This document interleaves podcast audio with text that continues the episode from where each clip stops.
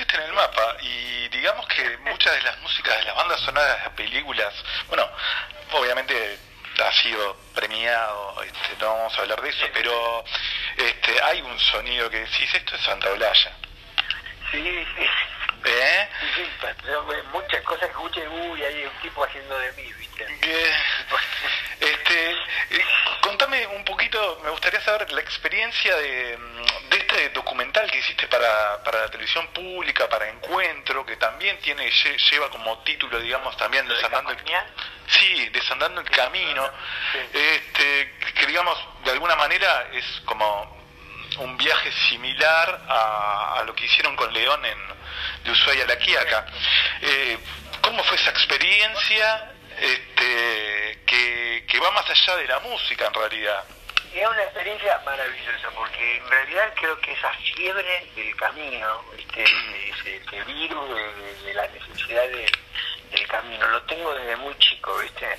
Entonces, siempre siempre soñaba con viajar, ¿no? ¿Viste? De chico iba a las embajadas y pedía folletos de los distintos ¿Ah, lugares. sí? Me imaginaba que, viaj- sí, que iba a viajar y después lo hice, ¿viste? Claro. Todo el mundo, pero me encanta viajar, me encanta este y, y lo de Ushuaia que acá fue eh, increíble. Fue maravilloso, fue maravilloso. Y siempre me quedé con ganas de, de seguir haciendo cosas y de poder seguir viajando por sobre todo por nuestros lugares, ¿no? Por, por Argentina, pero podría ser por Latinoamérica también. Claro, sí, sí, sí, sí, sí. Eh, y el Capañán me dio esa posibilidad, que fue recorrer lo que sería, lo que se conoce antes como el Camino del Inca, ¿viste? pero a ver, lo recorrí lo que es el tramo de Argentina. Del norte argentino. No, no, todo no, desde Mendoza, porque el camino, el camino en realidad nace en Cusco, y Sí. va hacia el norte, viste, llega hasta Colombia, y hacia el sur entra en Bolivia y se bifurca. Y una parte va por Chile y otra parte va por Argentina. Y la parte que va por Argentina llega bien claramente porque están las piecas y los lugares que, que quedan arqueológicos, los sitios arqueológicos, a Mendoza. Este, así que yo me fui desde Mendoza, todo por, por, por viste, las- todas las provincias, hasta llegar a Jujuy.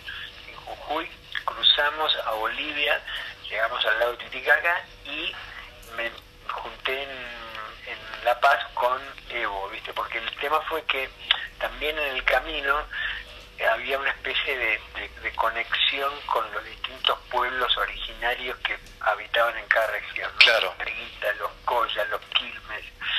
Y en cada lugar donde iba yo tenía una pluma que a mí me dieron los huarpes cuando, cuando empezamos el viaje, el cual la gente le iba agregando una vueltita con un hilo, ¿viste? Iba agregando una vuelta. Y cuando llegamos ya a, a Bolivia, ya la pluma estaba toda completa y esa pluma se la regalé a, en nombre de los pueblos originarios. Ah, este, qué genial, alucinante.